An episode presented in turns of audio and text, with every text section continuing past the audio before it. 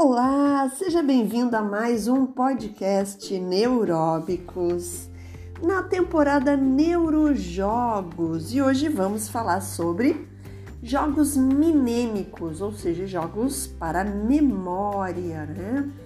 Um, antes de começar esse podcast, eu convido você, se você ainda não ouviu, na temporada Neurodicas, o segundo episódio eu falo sobre memórias e eu disseco realmente cada uma dos tipos de memórias que nós temos, né? De curto prazo e de longo prazo. Então, antes de assistir estes eh, jogos minêmicos, seria interessante você conhecer melhor sobre as especificidades das memórias e a localização, que aí no Neurodicas eu conto a localização de cada tipo de memória no cérebro humano e também trago neurodicas incríveis para afiar a sua memória. E hoje, aqui neste Neurojogos, vou trazer jogos e brincadeiras que vão também ajudar o seu cérebro a ficar mais afiado ainda e a você se autodescobrir, né? Saber que tipo de memória você tem mais fácil, porque todos nós temos também algumas especificidades em termos de aprender. É sobre isso que eu vou começar falando. Então, este é o nosso quinto podcast Neuróbicos Neurojogos. Meu nome é Liana Pinto Tubelo e vamos falar de aprender, porque para aprender nós precisamos de memória, de atenção, percepções, pensamento, imaginação. Então a memória está muito associada ao termo aprendizagem. Então, aprender a aprender exige processo de autoconhecimento e autoconsciência. Não falo somente da experiência ou do aspecto que inclui a nós mesmos, mas também da forma com que o jogo nos permite aprender a nos relacionar com os demais e a participar de forma ativa, aceitando as normas, concordando e criando um espaço democrático e acolhendo também grupos de inclusão.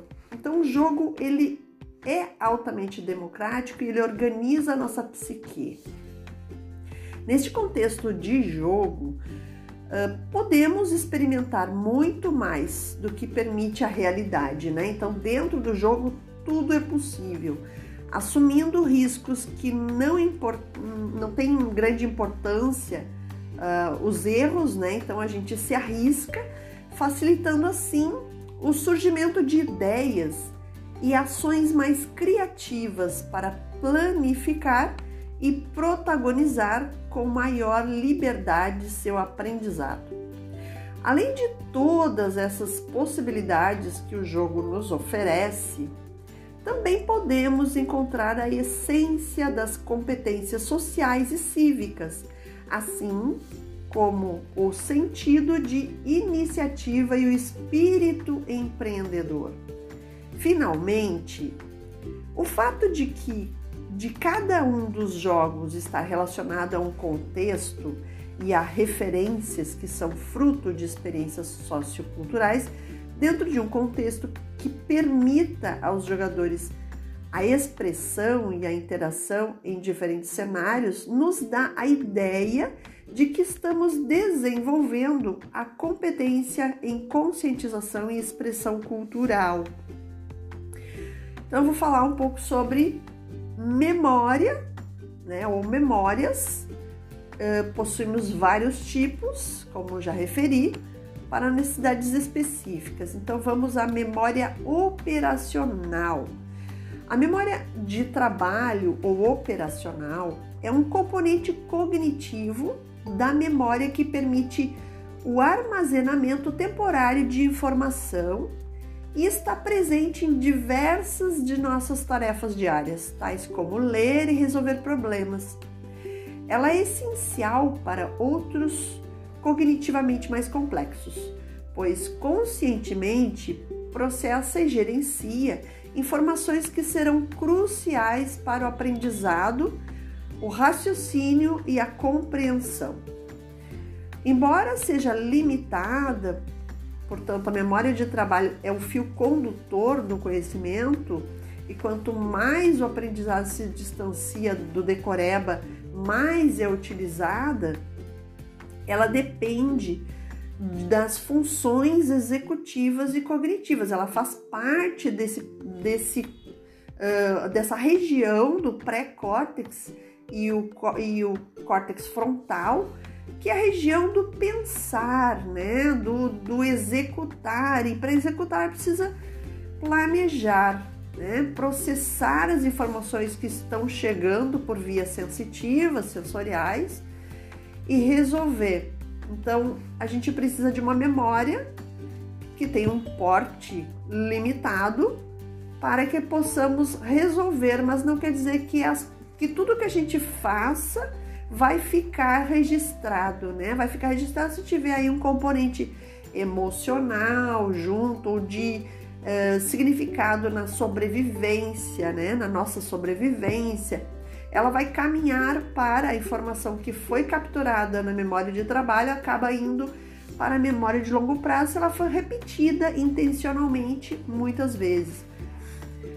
Pode parecer contraditório, mas quanto mais aprendemos realmente ao invés de apenas decorar, mais a memória operacional é utilizada para a observação de novas informações.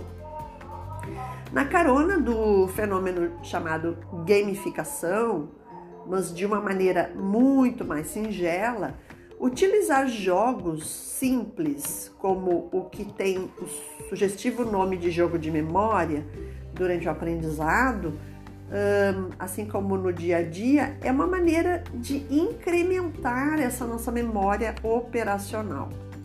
Desenvolve exercícios ou desenvolva exercícios semelhantes em jogos de cartas ou outros baseados em memorizar elementos e estimule seus professores, alunos, seu filho, sua filha a introduzir a prática no seu dia a dia.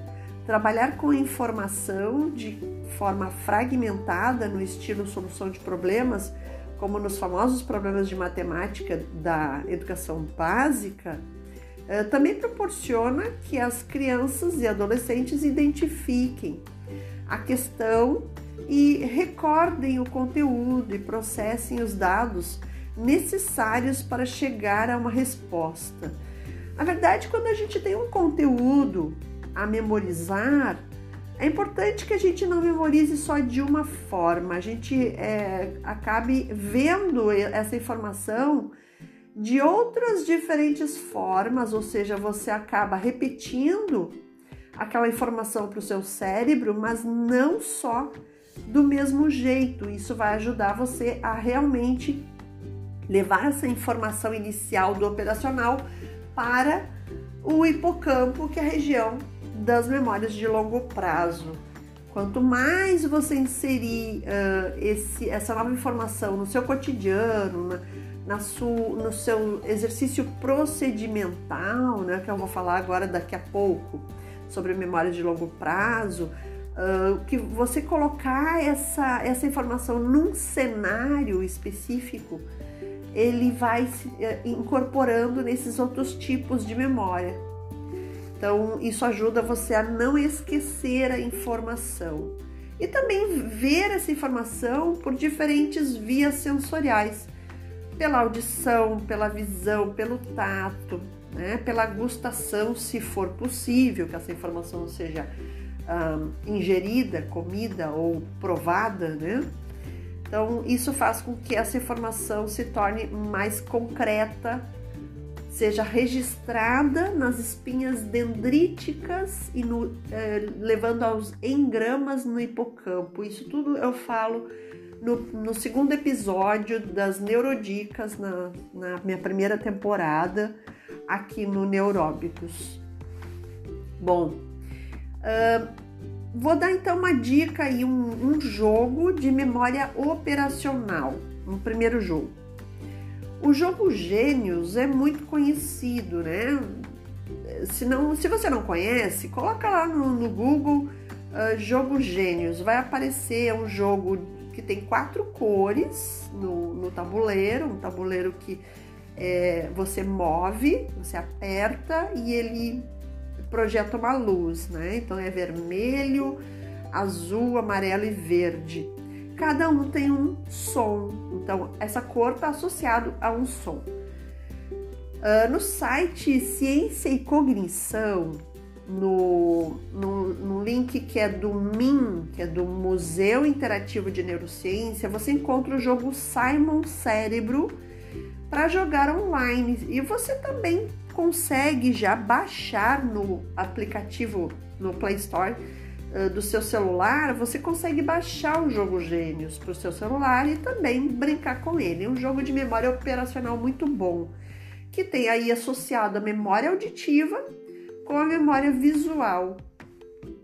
É, ele exercita essa memória operacional, serve como importante mecanismo de trabalho cognitivo e a integração uh, sensório-motora, porque você vai usar o dedo para teclar, né?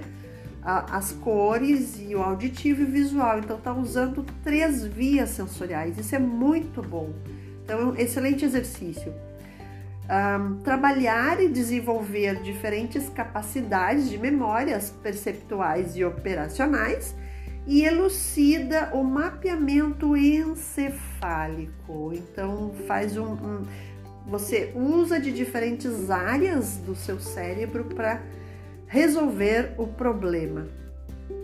Entre as características do sistema nervoso, a memória é uma propriedade dos animais e, em particular, dos seres humanos, é considerada uma das mais instigantes e que desperta curiosidade em torno de seu funcionamento é definida por ser a capacidade de reter e armazenar informações adquiridas, possibilitando alteração no comportamento com base na experiência ao longo da vida.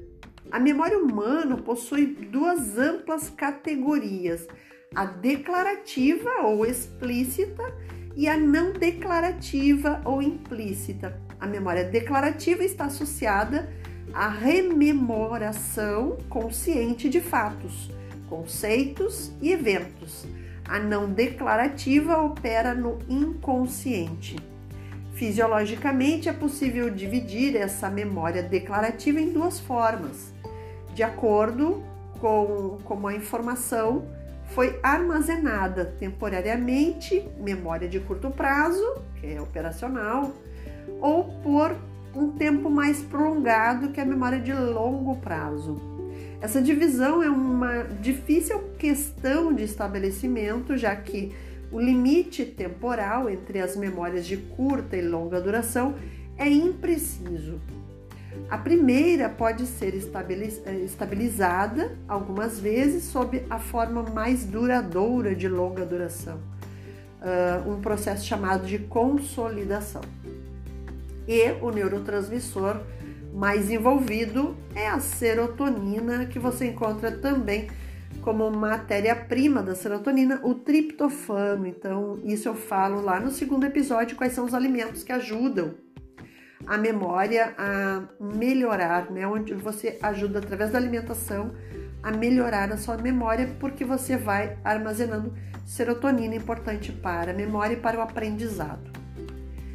Uh, trago agora alguns jogos que estão relacionados aos jogos de, uh, que, que ativam memória de longo prazo. Jogo de associação. Podemos usar cenários da vida real, eu prefiro mais, né? Principalmente com crianças, por exemplo, crianças autistas, de espectro autista, elas precisam trabalhar com imagem. E quanto mais real essa imagem, melhor, né? Do que aquelas figuradas, estereotipadas. Então, eu prefiro imagens mais reais, mas podem ser desenhadas. Então, tipo, imagens de. Vou dar um exemplo uh, de jogo de associação, né? São plaquinhas com imagens de cenários onde a criança ou o adolescente vai selecionando aquelas que têm relação entre elas, formando uma história. Então, imagem de dois meninos arrumando um material de pescaria é uma plaquinha. Outra imagem com dois meninos coletando minhocas para fazer, né, depois da pescaria, é outra plaquinha. Outras uh, deles caminhando para o rio é outra placa. E uma quarta placa, eles já pescando. Termina a história, né? Termina o cenário total da história. Então, isso faz parte de uma memória procedimental e episódica que está dentro das uh, memórias de longo prazo e que você vai entender melhor sobre elas vendo o segundo episódio, porque aqui o nosso nosso objetivo é mostrar para você quais são os jogos que desenvolvem, os neurojogos que desenvolvem memórias específicas. Então, uh, outro jogo de memória uh, bem bacana, mas ele, ele já usa também memória uh, operacional, mas está usando memórias procedimentais também. É o jogo dos sinos coloridos, que eles cada, cada sino tem uma cor e tem uma nota musical.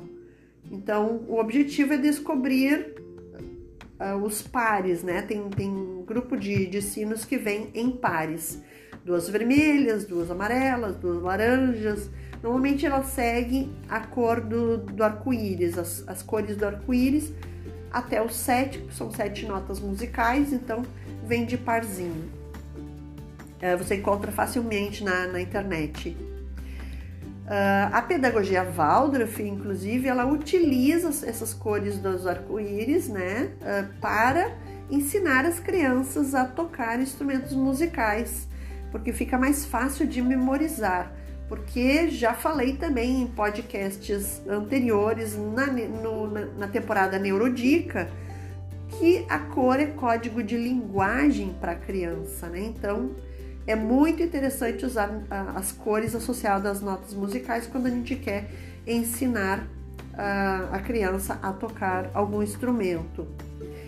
Outro jogo são os sacos com objetos. Então, tanto dá para contar histórias como dizer de onde é o objeto. Então, a criança pode, você vai retirando do saco o objeto e perguntando de onde é aquele objeto. Aqui lugar pertence. Vamos dizer, eu tiro uma colher de dentro do saco, então a que local da casa pertence? Então, pertence à cozinha, né? Então, isso é uma memória espacial e episódica. Então, a memória de longo prazo, falando em memória espacial, que eu também falo em outros podcasts nos Neurodicas, a memória espacial ela tem uma região específica que fica próximo ao hipocampo, que é o córtex entorrinal, e ela tem células específicas também, que são células de local e células de quadrícula. Então, desde pequenininhas, as crianças já começam a mapear o ambiente para sua própria sobrevivência. Então, saber de onde há aquele objeto ou em que local da casa a criança está. Uh, é importante uh, para a memória espacial, né? Isso também pode ser feito com, com olhos vendados, tocando. Uh, você pode. Outro jogo interessante, bem sinestésico, é levar a criança de, de olhos vendados a um, um ambiente, fazer ela tocar, né? ela fazer um tour tátil pelo ambiente e, e depois você levá-la para fora daquele ambiente e tirar a venda, ela andar por outros locais e depois você levar até o ambiente onde ela tocou e ver se ela reconhece. Isso é memória espacial e também episódica. Então ela vai, vai um, mapeando através das células grid e células, uh, as place cells. Outro jogo, jogo de observar o local, uh, tirar, uh, observar todo o ambiente, né? Ela, ela observa o ambiente depois você tira a criança do ambiente e você troca dois objetos de lugar, né? onde, elas, ah, onde aqueles objetos estavam, eles são trocados de lugar, não retira do ambiente, apenas troca de lugar. Aí a criança volta e você pergunta se tem alguma coisa que está diferente. E ela vai ter que identificar que tem dois objetos que estão fora do lugar. Se ela não consegue, você vai, dar, vai dando pistas. Tem dois objetos que estão fora do seu lugar inicial. E ela procura, ela observa, não, não acha, você dá mais uma pista. Ah, é um objeto que tem cor verde. E você vai dando pistas para ela localizar. Quando ela faz esse exercício, ela está usando as células grid, de quadrícula principalmente. Ou seja, de, de, de mapeamento de região, né? Uh, outro jogo que dá para fazer é retirar os objetos, né? Retirar dois objetos do ambiente e ela tem que identificar que objetos não estão no ambiente mais. Então você está trabalhando com memória de local, memória espacial. Jogos de mapa também, tabuleiros de mapa são jogos de memória espacial jogos do aquele jogo detetive, né? O jogo detetive ou Scotland Yard são jogos de memória espacial e de memória de objetos, de lembrar, né? De, de tentar desvendar uh, onde a pessoa foi uh, morta, com que objeto, com, né? Uh, com que instrumento, em qual local. Então, isso também, é, de certa forma, é um jogo de memória que você vai estabelecendo. Jogo dos erros, né? Também é, aqueles joguinhos de, de, imagens de procurar os erros. Os objetos é, não somem, mas trocam de lugar. Também pode ser feito dentro de imagens. Uso uh, de. Agora vou. Então, esses são os principais jogos de memória que a gente pode trabalhar, né? E usando memórias de longo prazo e aqueles primeiros que eu falei, os jogos de memória operacional. Agora vamos fazer um teste. Vou oferecer para vocês aqui um autoconhecimento, um trabalho de autoconsciência, de descobrir como é que você memoriza melhor. Então, primeiro teste: pegue 15 palavras escritas e tente memorizar por um minuto. Bom, depois de você fazer o exercício de um minuto, você sai por aí uh, durante cinco minutos, faz qualquer outra coisa, depois volta, volta para a mesa onde você olhou para as 15 palavras e vai num outro papel, né? Você esconde aquelas 15 palavras e vai para um outro papel e escreva as palavras que você lembrar. Veja depois, comparando com a lista das palavras que eram seu desafio, quais as que você lembrou e se alguma palavra tinha associação semântica com outras. Tipo, eram de uma mesma categoria, ou eram objetos de um mesmo lugar, ou eram da, da mesma, de repente não eram tão semânticas, mas eram começavam com a mesma sílaba. Veja por onde que isso agarrou a sua memória, né? Qual foi a identificação que você fez.